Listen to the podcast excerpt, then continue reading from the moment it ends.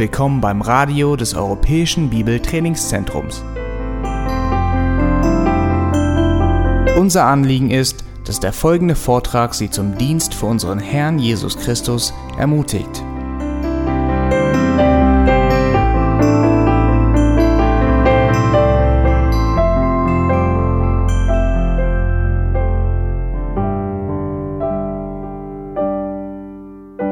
Charles Haddon Spurgeon, einer der bekanntesten Prediger Englands, hat einmal in einem Gespräch mit seinen Schülern denen einen guten Rat geben wollen und er hat einen Zeitgenossen zitiert und gesagt, dass sie sich vorstellen sollten, dass die Zuhörer Pfosten sind und dass die Wahrheiten des Wortes Gottes wie Nägel sind, die eingeschlagen werden sollten durch diese Pfosten.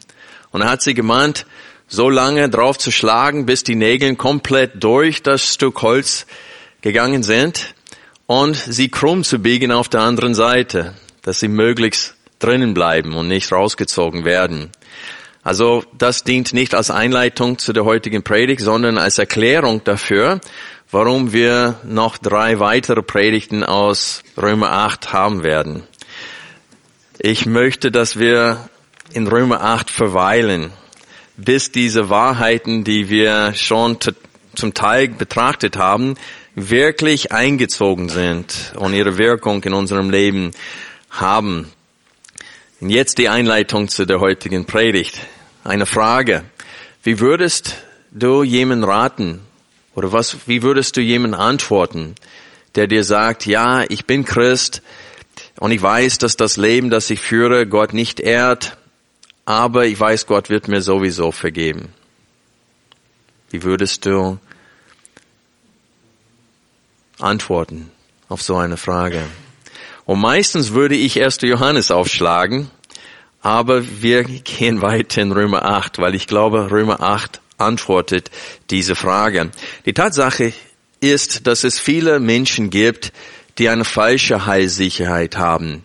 Das heißt, sie haben aus irgendwelchen Grund die Sicherheit, dass sie errettet sind, sind es aber in Wirklichkeit nicht.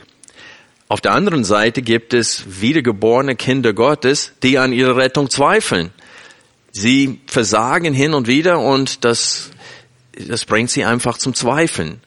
Es gibt auch andere Gründe, warum Christen, die wahrhaftig wiedergeboren sind, auch an ihrer Rettung zweifeln, teilweise auch wegen ihr Lehre. Es wird ihnen gesagt, dass das Heil verlierbar ist und sie denken, vielleicht habe ich so eine Sünde begangen jetzt, dass Gott mir nicht mehr vergeben kann.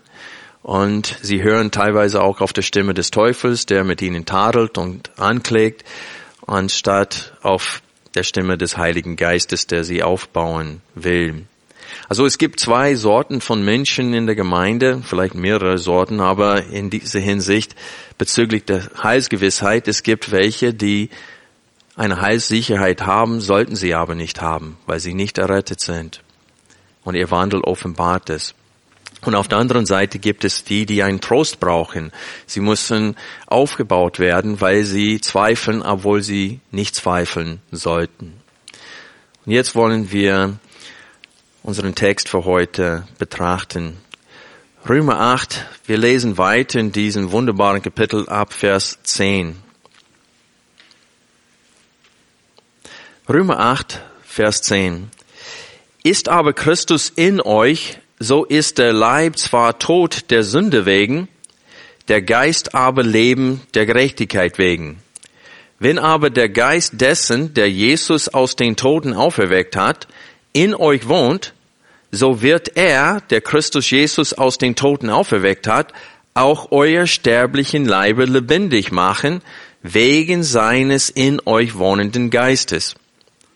So sind wir nun Brüder, nicht dem Fleisch Schuldner, um nach dem Fleisch zu leben, denn wenn ihr nach dem Fleisch lebt, so werdet ihr sterben. Wenn ihr aber durch den Geist die Handlungen des Leibes tötet, so werdet ihr leben.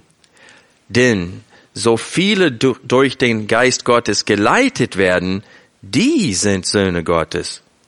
Denn ihr habt nicht einen Geist der Knechtschaft empfangen, wieder zur Furcht, sondern einen Geist der Sohnschaft habt ihr empfangen, indem wir rufen, aber Vater. Der Geist selbst bezeugt zusammen mit unserem Geist, dass wir Kinder Gottes sind. Wenn aber Kinder, so auch Erben, Erben Gottes und Miterben Christi, wenn wir wirklich mitleiden, damit wir auch mit verherrlicht werden.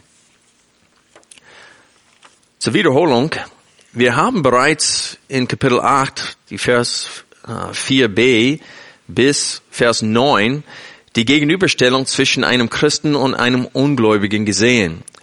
Paulus beantwortet die Frage, die er in Kapitel 7, Vers 24 gestellt hatte, indem er sagt, er stellt die Frage, ich elender Mensch, wer wird mich retten von diesem Leibe des Todes?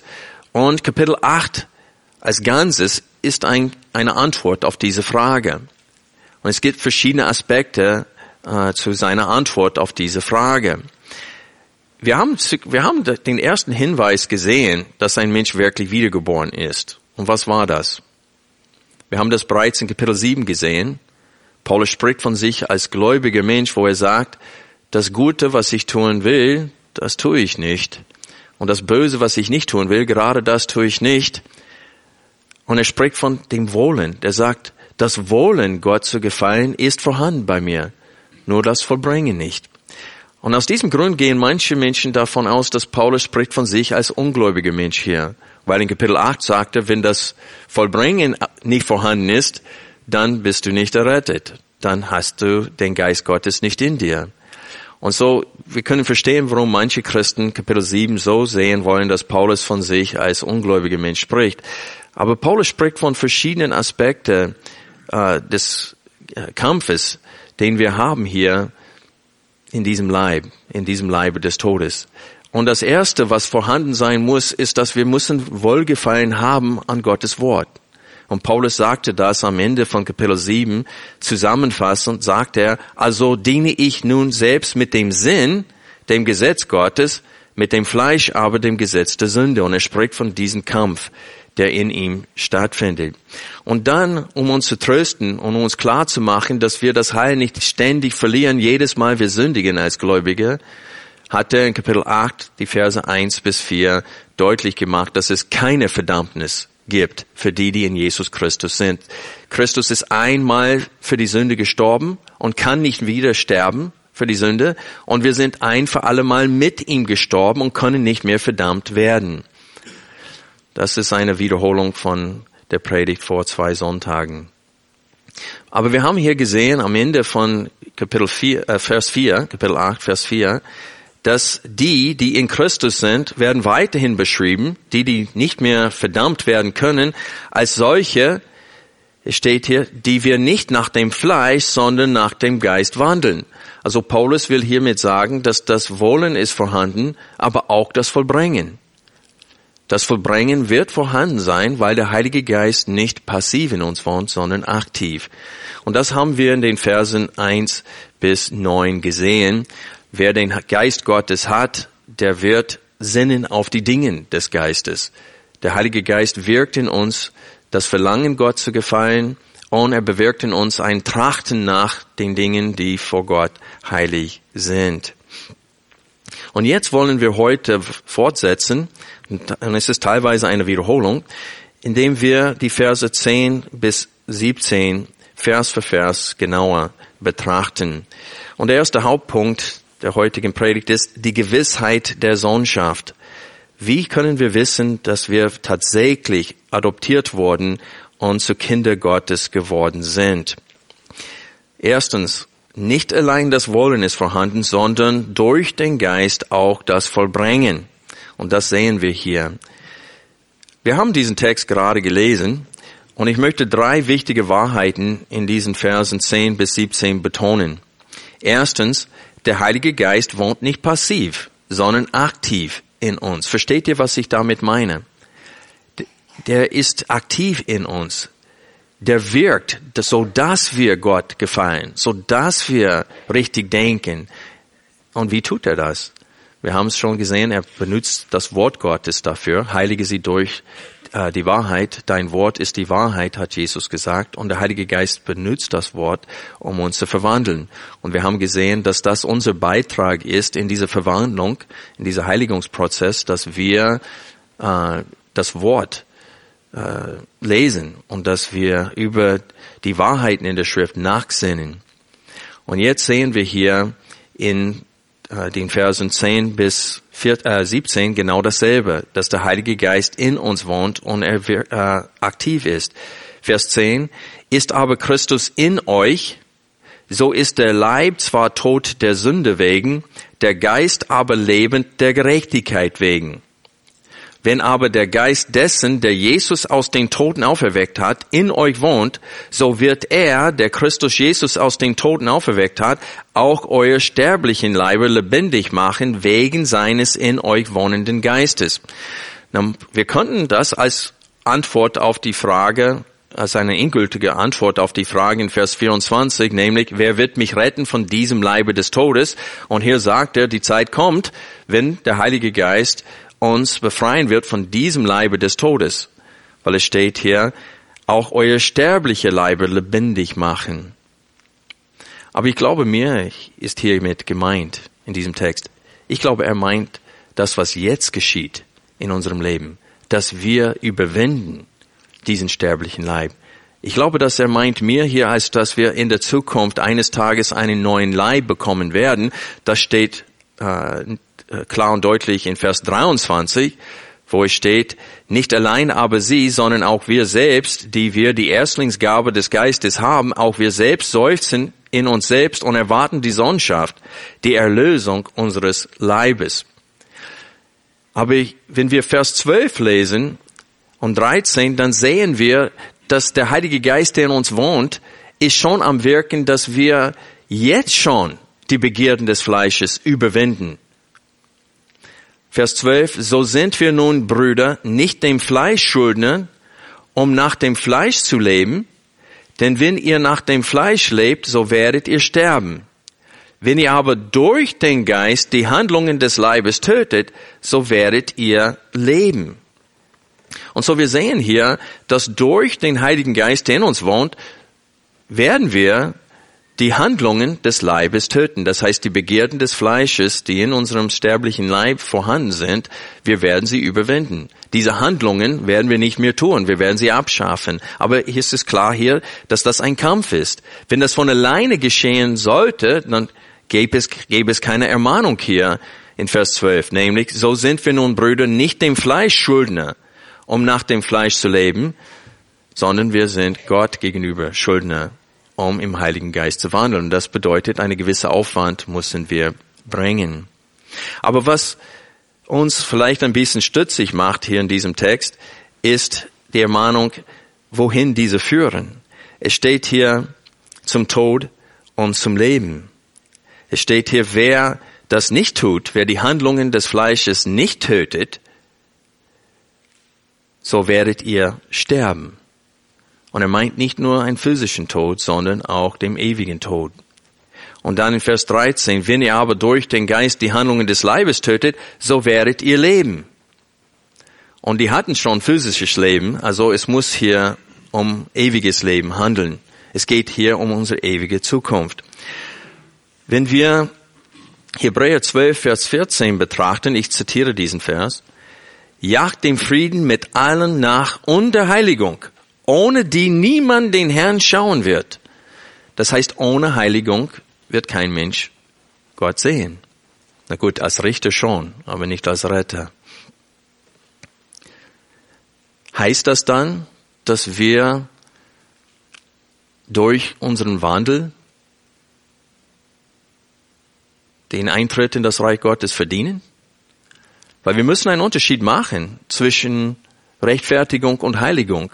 Rechtfertigung hat Gott getan. Er hat uns für gerecht erklärt aufgrund der Leistung Jesu Christi am Kreuz und aufgrund unseres Glaubens an Jesus. Wir sind schon für gerecht erklärt oder wir wurden schon für gerecht erklärt. Es ist wichtig für uns, das zu begreifen. Die äh, Christen zu Korinth, waren sie vorbildliche Christen? Nein. Christen? Nein. Sie haben sehr oft versagt und es gab große Sünde in ihrer Mitte. Aber Paulus hat sie dennoch begrüßt mit den Heiligen in Korinth. Also sie waren bereits heilig, nicht anhand ihres Wandels, sondern anhand ihrer Position in Jesus Christus. Das ist wichtig, dass wir das begreifen. Und deswegen argumentiert Paulus, dass der Mensch aus Glauben gerechtfertigt wird vor Gott und nicht aus Werken. Aber wenn die hier in dem Zusammenhang in dem Hebräerbrief, wenn er spricht von Jagd dem Frieden mit allen nach und der Heiligung, ohne die niemand den Herrn schauen wird, es scheint, als ob etwas fehlt, damit wir errettet werden als ob die Heiligung heils notwendig wäre. Und so wir müssen uns fragen, was meint er hier, wenn Paulus sagt, dass nur die, die die Handlungen des Leibes töten, werden leben? Er meint, dass das, das nicht das Mittel ist, sondern ein Beweis ist. Der Beweis, dass ich wirklich wiedergeboren bin, ist die Heiligung. Wenn es keine Heiligung gibt, dann gab es auch keine Wiedergeburt. Die Wiedergeburt verursacht diesen Prozess. Es ruft diesen Prozess ins Leben. Und das sehen wir hier in Vers 14, weil er sagt, denn so viele durch den Geist Gottes geleitet werden, die sind Söhne Gottes. Nicht sie werden Söhne Gottes, sie sind es jetzt schon. Und der Beweis, dass ich jetzt schon ein Kind Gottes bin, ist die Tatsache, dass ich die Handlungen des Fleisches töte. Durch den Heiligen Geist, der in mir wohnt. Und weil es durch sein Wirken ist, es ist eindeutig das Werk Gottes in mir. Es ist wichtig, dass wir diesen Unterschied zwischen Rechtfertigung und Heiligung begreifen. Die Rechtfertigung ist die Rettung. Die Heiligung ist ein Beweis, dass wir errettet sind, nicht das Mittel zur Rettung. Wir werden das auch anhand von äh, 1. Johannes sehen. Schlag bitte 1. Johannes auf.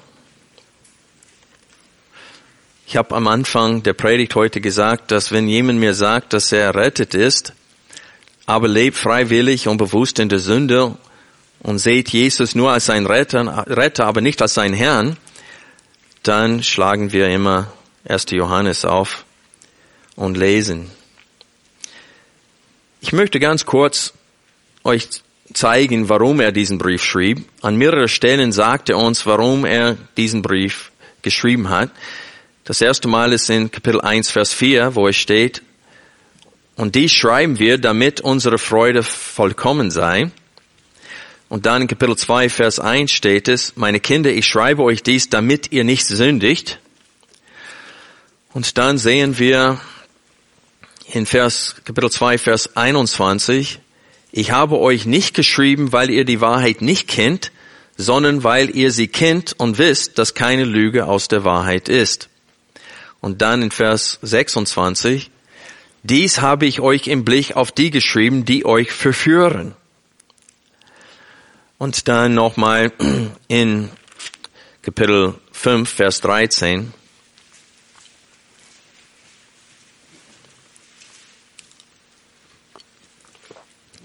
Dies habe ich euch geschrieben, damit ihr wisst, dass ihr ewiges Leben habt, die ihr an den Namen des Sohnes Gottes glaubt. Also es geht darum, dass es Menschen gab, die sie durcheinander gebracht haben und haben gesagt, zusätzlich zu Jesus braucht ihr dies und jenes.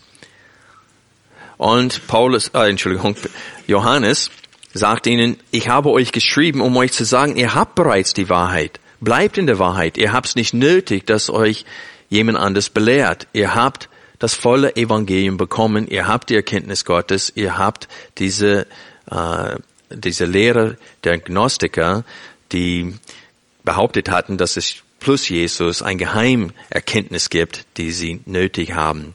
Und er sagt, äh, ich habe euch geschrieben, nicht weil ihr die Wahrheit nicht kennt. Und ich muss irgendwelche Mangel jetzt euch äh, so ausgleichen durch den Inhalt des Briefes. Nein, ich habe euch geschrieben, damit ihr wisst, dass ihr die Wahrheit habt. Und er sagt, ich habe euch geschrieben, damit ihr wisst, dass ihr ewiges Leben habt, die ihr an dem Namen des Sohnes Gottes glaubt. Also es, dieser Brief dient zur Heilsgewissheit. Es wurde geschrieben, damit die, die behauptet haben, gläubig zu sein, waren es aber nicht, dass sie wachgerüttelt werden und möglichst zum Glauben kommen. Und es wurde für die, die aufrichtig gläubig sind, durcheinander gebracht worden, aber dass sie gefestigt werden, so dass sie diese Heilsgewissheit hatten. Also es war für diese beiden Gruppen von Menschen geschrieben. Und wir sehen das, indem er die Hinweise gibt. Und er sagt immer wieder in diesem Brief, daran erkennen wir. Daran wird geoffenbart, wer die Kinder Gottes sind und wer die Kinder des Teufels. Also dieser Brief offenbart durch gewisse Merkmale, woran wir erkennen können, wer ist gläubig und wer nicht. Und wir sehen hier gleich in Kapitel 1, dass es viele Menschen gibt, die sagen, dass sie gläubig sind. Achte auf diese Aussage in Kapitel 1, Vers 6. Wenn wir sagen, dann nochmal Vers 8, wenn wir sagen, nochmal Kapitel 1, Vers 9, ähm, nee, Entschuldigung, Vers 10, wenn wir sagen, und dann nochmal Kapitel 2, Vers 4, wer sagt. Und er spricht von Menschen, die behaupten, gläubig zu sein, aber er sagte, aber sie wandeln in der Finsternis. Wenn wir sagen, dass wir Gemeinschaft mit ihm haben und wandeln in der Finsternis, lügen wir und tun nicht die Wahrheit. Und so der erste Beweis, dass ich wirklich wiedergeboren bin, ist, dass ich in der Wahrheit wandle, dass ich im Licht wandle, nicht im Finsternis. Und das ist genau das, was Paulus in Römer 8 sagen wollte. Die, die vom Heiligen Geist geleitet werden, werden die Handlungen des Fleisches töten. Es wird geschehen, weil er nicht passiv in uns wohnt, sondern aktiv. Dies geschieht nicht vollkommen, und das sehen wir auch hier in 1. Johannes Kapitel 2, Vers 1. Meine Kinder, ich schreibe euch dies, damit ihr nicht sündigt. Und wenn jemand sündigt, das heißt ein Christ kann sündigen, wir haben einen Beistand bei dem Vater, Jesus Christus, den Gerechten. Und er ist die Söhnung, das heißt der, das Zufriedenstellen des Opfer für unsere Sünden. Nicht allein aber für die unseren, sondern auch für die ganze Welt. Und dann sagt er in Vers 3, und hieran erkennen wir, dass wir ihn erkannt haben, wenn wir was? Seine Gebote halten. Wer sagt, ich habe ihn erkannt und hält seine Gebote nicht, ist ein was? Lügner. Und die Wahrheit ist nicht in ihm. Wer aber sein Wort hält, in dem ist wahrhaftig die Liebe Gottes vollendet. Hieran erkennen wir, dass wir in ihm sind. Wer sagt, dass er in ihm bleibe, ist schuldig, selbst auch so zu wandeln, wie er gewandelt ist. Und das haben wir auch in Römer 8 gelesen. Ihr seid Schuldner nicht dem Fleisch gegenüber, sondern dem Geist Gottes gegenüber. Was ich euch zeigen will, ist, dass die Schrift nicht so kompliziert ist. Die Aposteln haben immer dasselbe geschrieben. Sie haben andere Worte, äh, vielleicht andere Illustrationen verwendet, aber dieselbe Wahrheiten haben sie betont. Warum? Weil es nötig war. Es gab viele Menschen, die Paulus falsch verstanden haben.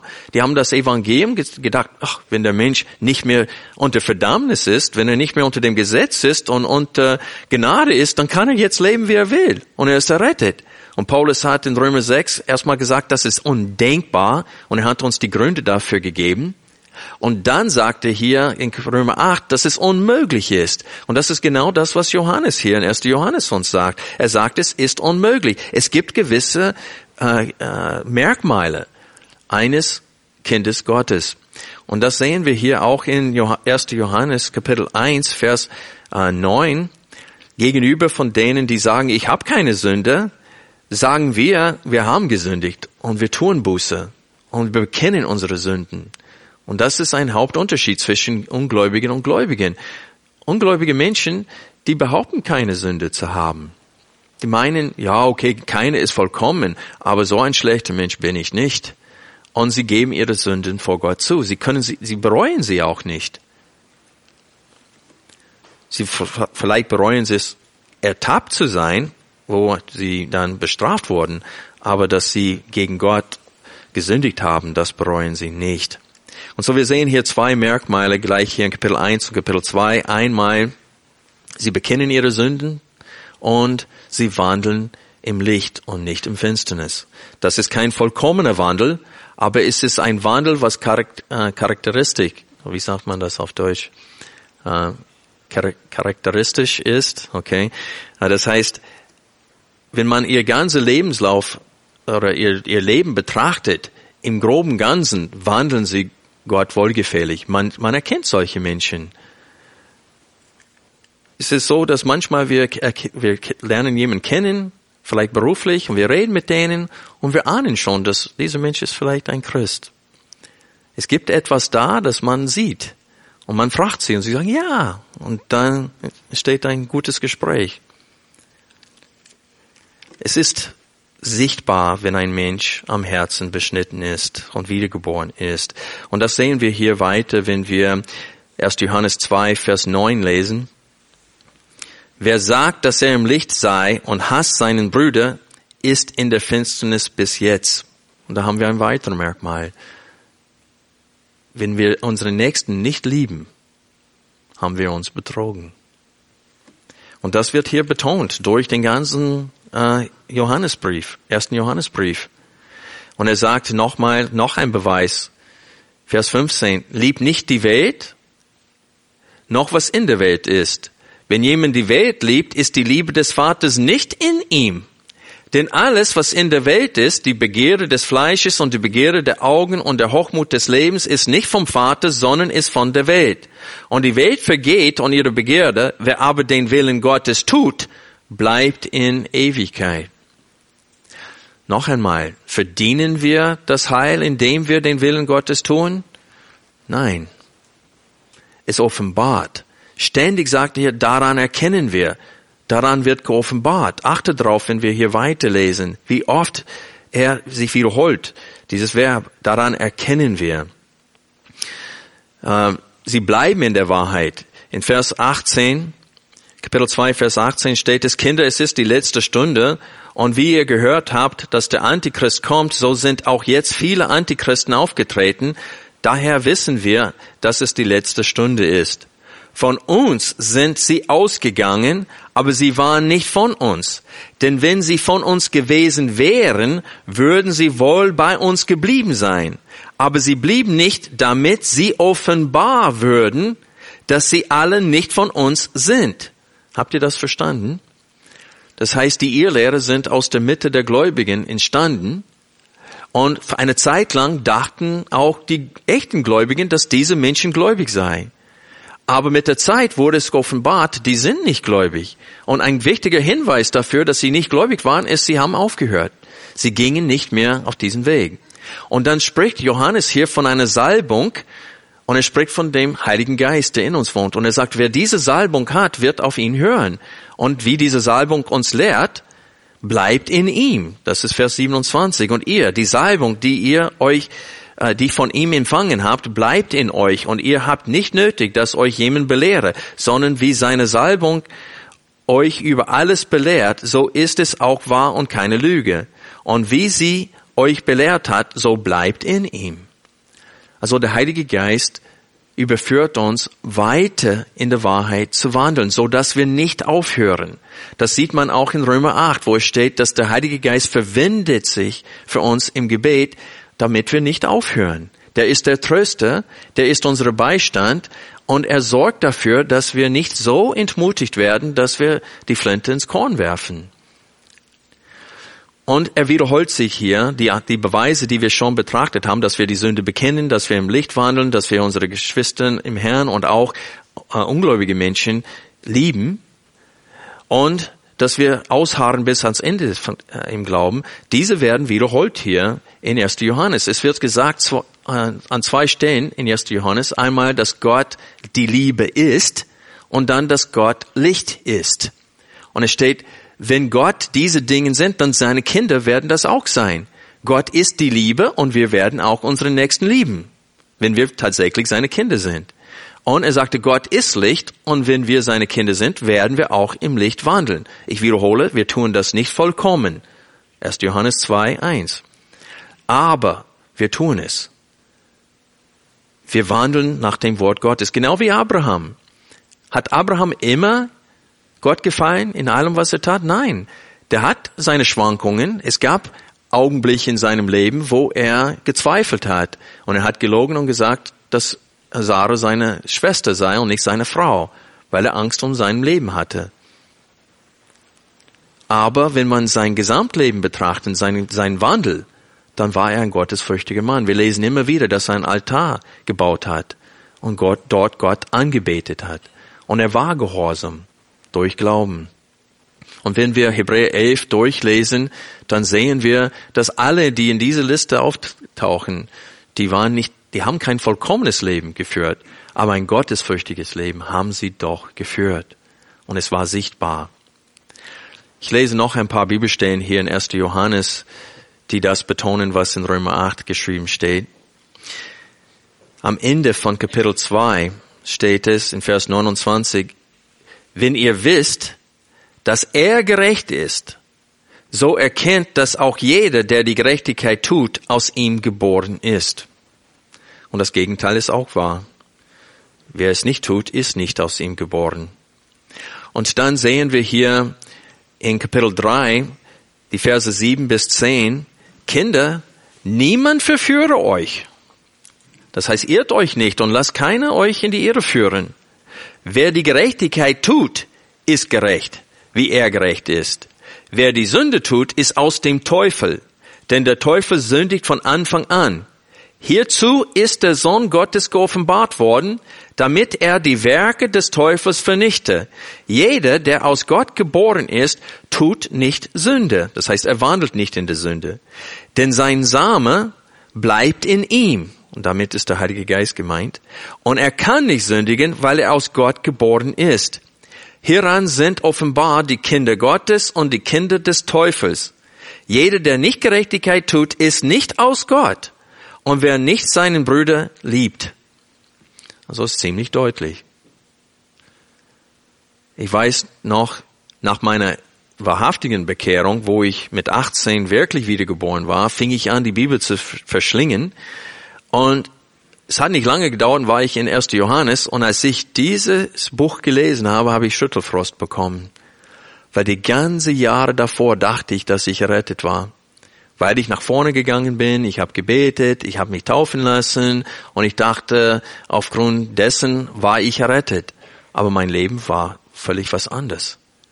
Und als ich das gelesen habe hier, war es mir richtig klar, dass ich war vorher nicht errettet. Ich hatte eine falsche Heilsgewissheit. Ich dachte, dass wenn ich sterbe, dann bin ich bei Gott. Ja, ich weiß, dass mein Leben daneben ist. Ich weiß, dass das Sünde ist, aber Gott wird mir sowieso vergeben. Diese Gedanken hatte ich. Und da habe ich hier gesehen, boah, Tim, wenn du damals gestorben wärst, wärst du für alle Ewigkeit verloren gegangen. Du warst nicht errettet. Aber als ich es gelesen habe, hatte ich die Zuversicht, dass ich doch gerettet bin, weil mein Leben war jetzt anders nach meiner Wiedergeburt. Also es hat gleichzeitig mich sehr nüchtern gemacht, aber auf der anderen Seite, als ich 1. Johannes durchgelesen habe, hat es, war es für mich eine Bestätigung, dass ich jetzt wahrhaftig wiedergeboren bin, weil mein Leben hat sich geändert. Es gab viele Änderungen in meinem Leben.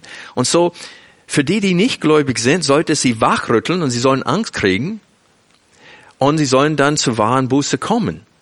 Für die, die schon errettet sind, sollte es eine Bestätigung sein für sie, so dass sie ihr Herz beruhigen können, wenn sie uns anklagen.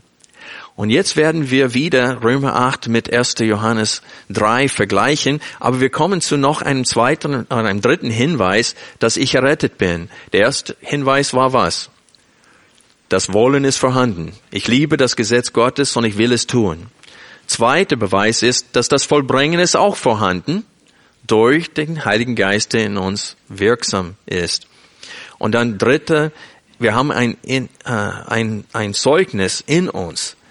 Und der Heilige Geist zeugt auch mit unserem Geist, dass wir Kinder Gottes sind. Wenn wir Römer 8 nochmal aufschlagen, wir werden gleich wieder 1. Johannes 3 aufschlagen, aber Römer 8 lesen wir gemeinsam Vers 16. Denn ihr habt nicht einen Geist der Sklaverei empfangen, wieder zur Furcht, sondern einen Geist der Sohnschaft habt ihr empfangen, indem wir rufen, aber Vater. Der Geist selbst bezeugt zusammen mit unserem Geist, dass wir Kinder Gottes sind. In diesem Vers wird die Sohnschaft eines Christen betont und ich möchte das Wort Sohnschaft kurz definieren. In alle englischen Übersetzungen steht nicht das Wort Sohnschaft, sondern das Wort Adoption. Hier geht es nicht um männliche Kinder durch das Wort Sohn. Es geht hier um die, die Kinder Gottes, ob äh, männlich oder weiblich. Und es geht darum, dass sie adoptiert wurden. Also es steht hier, denn ihr habt nicht einen Geist der Sklaverei empfangen, wieder zur sondern einen Geist der Adoption habt ihr empfangen. Wir sind adoptiert als Kinder Gottes und aus diesem Grund rufen wir aber Vater zu dem himmlischen Vater. In Kapitel 6, 15 bis Kapitel 7, Vers 8 wird es betont, dass wir Sklaven der Sünde, des Todes und des Gesetzes waren, aber jetzt sind wir Sklaven der Gerechtigkeit und Gottes geworden. Und Paulus verwendete den Begriff Sklaven für uns als Kinder Gottes, um zu betonen, dass wir erkauft wurden. Und von nun an gehören wir einem anderen, nämlich Jesus Christus. Aber hier in Römer 8, 14 bis 17 teilt Paulus uns mit, wie Gott uns sieht. Er sieht uns nicht nur als Sklaven, sondern als Kinder. Und es ist wichtig, dass wir das begreifen. Er hat uns von der Sklaverei der Sünde befreit und uns zu seinen Kindern gemacht. Und weil wir seine Kinder sind, werden wir mit Christus das Reich des Vaters erben. Und das soll uns wirklich prägen, dass wir Kinder Gottes geworden sind.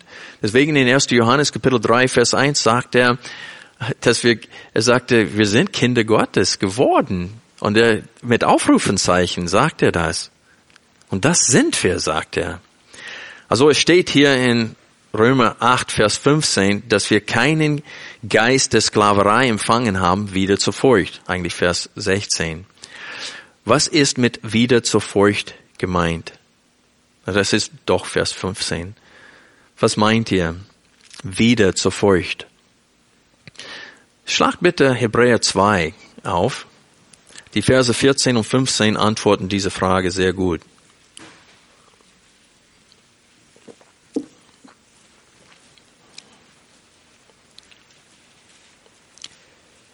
Hebräer Kapitel 2, Vers 14. Hier geht es um die Gründe, warum Jesus Fleisch und Blut angezogen hat, warum er Mensch wurde.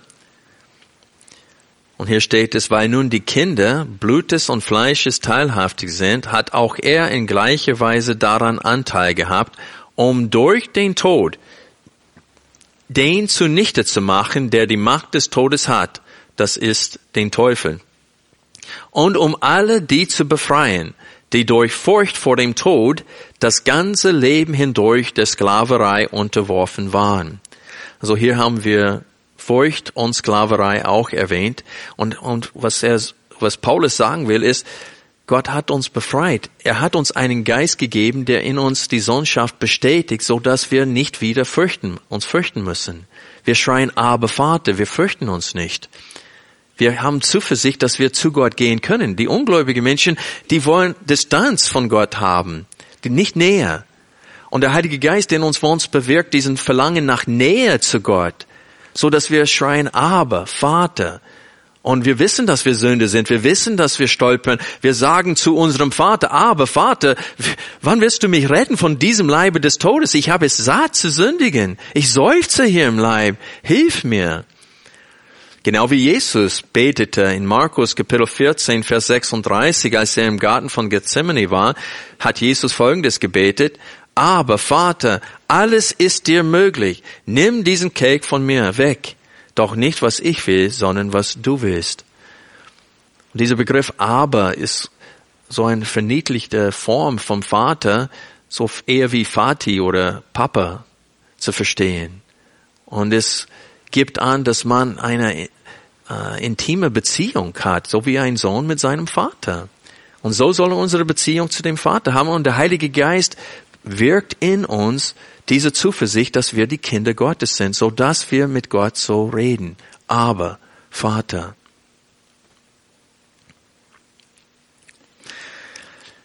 Aber die Stimme des Heiligen Geistes hören wir nicht immer. Woran erkennen wir die Stimme des Heiligen Geistes? Wie können wir unterscheiden seine Stimme von der Stimme des Teufels? Ich möchte euch zwei Möglichkeiten geben dazu. Der Heilige Geist lügt nie, der Teufel lügt ständig. Und er mischt die Wahrheit mit der Lüge, so dass es ein bisschen glaubwürdig klingt. Und das ist wichtig, dass wir verstehen, dass Gottes Geist lügt nie. Er sagt uns die Wahrheit, auch wenn es weh tut. Aber nicht mit der Absicht, uns fertig zu machen. Und das ist der zweite Unterschied. Der Teufel will uns zugrunde richten. Er will uns den Mut nehmen. Er will uns so weit bringen, dass wir äh, die Flinte ins Korn werfen, dass wir das Tuch werfen, dass wir einfach aufgeben. Der sagt, äh, er verleitet uns zur Sünde. Und dann, wenn wir sündigen, sagt er uns, wie konntest du nur? Und der ist, deswegen wird der, der heißt es Ankläger oder Anklage? Ankläger der Brüdern. Aber wo, der Heilige Geist wird was genannt? Der Tröster. Der Heilige Geist ist ein Tröster, nicht ein Ankläger. Und da könnt, daran könnt ihr den Unterschied erkennen zwischen der Stimme des Teufels und der Stimme Gottes. Der Heilige Geist tröstet uns. Er konfrontiert uns mit der Sünde, aber mit der Absicht, um uns zu korrigieren und uns zu helfen. Und ich möchte uns auch an dieser Stelle sagen, wir müssen unsere Herzen prüfen, wenn wir einander korrigieren. Korrigieren wir einander, wie der Heilige Geist uns korrigiert? Wirklich, um einander zu helfen, zu fördern im Glauben, dass sie aufhören zu sündigen, dass sie weiterkommen?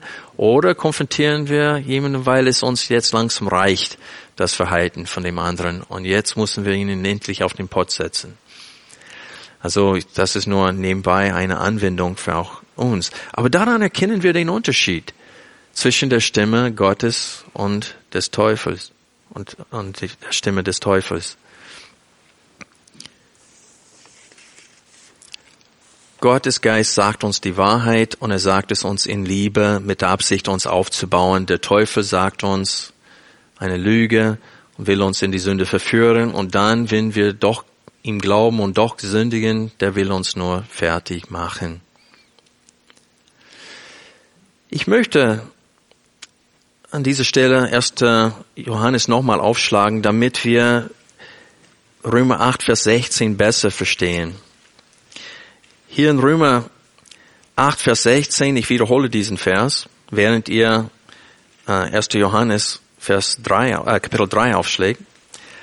Hier steht es nochmal in Vers 16, der Geist selbst bezeugt zusammen mit unserem Geist, dass wir Kinder Gottes sind. Und wie tut er das? Well, eine gute Antwort darauf haben wir hier in 1. Johannes Kapitel 3 ab Vers 18.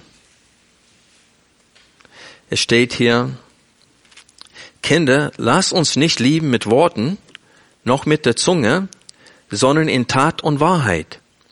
Hieran erkennen, hieran werden wir erkennen, dass wir aus der Wahrheit sind und wir werden vor ihm unser Herz zur Ruhe bringen. Dass, wenn das Herz uns verurteilt, Gott größer ist als unser Herz und alles Kind. Geliebte, wenn das Herz uns nicht verurteilt, haben wir Freimütigkeit zu Gott. Und was immer wir bitten, empfangen wir von ihm, weil wir seine Gebote halten und das vor ihm Wohlgefällige tun. Und dies ist sein Gebot, dass wir an den Namen seines Sohnes Jesus Christus glauben und einander lieben, wie er es uns als Gebot gegeben hat. Und wer seine Gebote hält, bleibt in ihm und er in ihm. Und hieran erkennen wir, dass er in uns bleibt. Wie? Durch den Geist, den er uns gegeben hat. Und wir sehen hier, dass der Heilige Geist zeugt zusammen mit unserem Geist, dass wir Kinder Gottes sind, aber in Verbindung mit was? Mit dem Gehorsam. Der Heilige Geist wird unsere Kindschaft nicht bestätigen, wenn wir in der Sünde wandeln. Er wird, es ist gut, wenn wir diese Bestätigung nicht haben.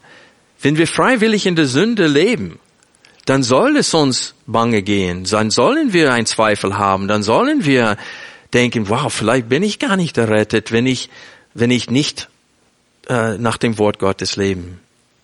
Aber auf der anderen Seite, und es steht hier, wir können unsere Herzen zur Ruhe bringen, indem wir was? In Wort, nicht nur in Wort lieben, sondern in Tat. Wenn wir anderen lieben und wenn wir Gott gegenüber gehorsam sind, so können wir unsere Herzen beruhigen. Und der Heilige Geist bestätigt das. Und er sagt uns, du bist ein Kind Gottes. Und dann haben wir diese Heilsgewissheit. Ich weiß, dass einige von euch haben vielleicht eine längere Zeit gezweifelt. Bin ich überhaupt gläubig? Ich freue mich zurzeit über diese Verwandlung in dem Gebetsanliegen von meinen äh, jüngsten Kindern, von Samantha und Seth. viele Jahre oder ja, ich sage viele Jahre, über einem Jahr, vielleicht zwei Jahre lang jetzt, beten sie schon für die Rettung von Solea, unsere älteste Tochter. Und sie beten fast jeden Morgen, Herr, schenkt das Solea dich eines Tages aus mit dem ganzen Herzen, mit dem ganzen Verstand, mit der ganzen Kraft, mit allem, was sie ist, liebt. Und ich habe so oft, wir haben eine stille Zeit jeden Morgen, ehe sie in die Schule gehen, und da habe ich einfach oft gebetet und Herr, möge sie so weit kommen, dass sie dasselbe für sich selbst beten. Und jetzt tun sie das. Mittlerweile haben sie ihr eigenes Versagen wahrgenommen, wie sie Gott nicht lieben mit allem, was sie sind. Und jetzt beten sie ganz anders. Sie beten nicht nur für Soleil, sondern für sich selbst, dass Gott ihnen hilft, ihn so zu lieben, wie es ihm zusteht und einander zu lieben. Und sie machen auch Fortschritte da. Ich habe langsam die Gewissheit, dass sie im Glauben sind, weil ich das in ihrem Leben sehe. Und sie gewinnen auch mehr Gewissheit. Und sie beten, Herr, zeige uns, ob wir wirklich errettet sind. Und ich sage euch, das kann man nicht getrennt von dem Wandel feststellen. Wir können, das Herz ist so trügerisch. Wir können uns betrügen.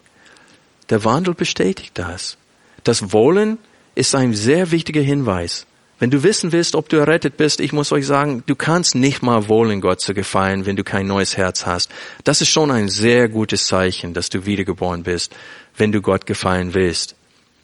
Aber das, Vollhand, das Vollbringen muss auch vorhanden sein, weil es steht in Philipperbrief, bewirkt euer Heil mit Furcht und Zittern, denn Gott ist es, der das Wollen und das Vollbringen in uns bewirkt. Und beide müssen vorhanden sein. Und dann drittens, denkt dran, wenn wir sündigen, wir bekennen unsere Sünden. 1. Johannes 1.9 und Gott vergibt uns diese Sünden. Das ist ein Merkmal, dass wir gläubig sind, dass wir unsere Sünden nicht vertuschen, sondern wir bekennen sie und wir bekämpfen sie. Und dann wird der Heilige Geist uns diesen innerlichen Bestätigung geben. Er wird unsere Herzen zur Ruhe führen, so dass wir diesen innerlichen Frieden haben, dass wir tatsächlich wiedergeboren sind. Lass uns beten. Alle Vorträge unseres Programms, Bücher, DVDs und vieles mehr können Sie bei uns unter www.ebtc-media.org erhalten.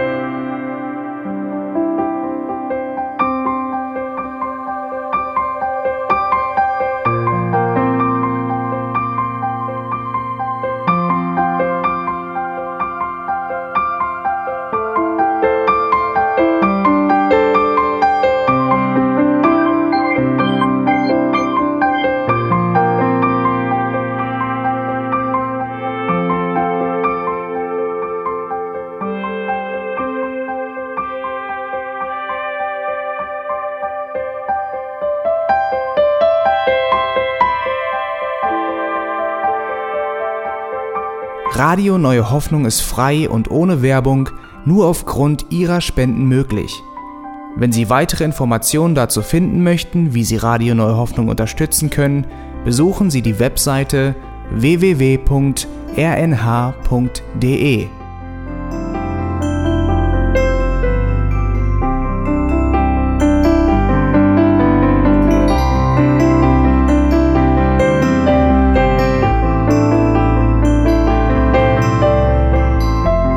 Sendezeiten des EBTC sind Montag, Mittwoch, Freitag und Samstag jeweils von 10 bis 11 Uhr.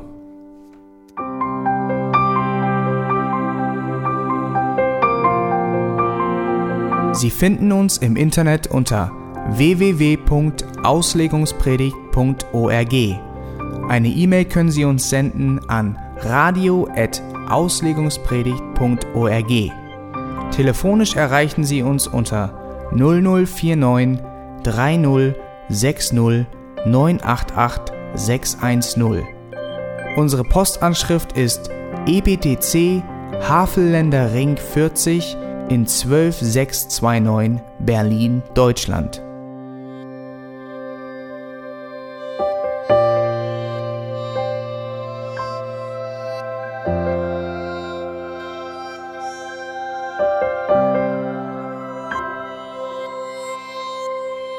Auf Wiedersehen und bis zum nächsten Mal beim EBTC Radio.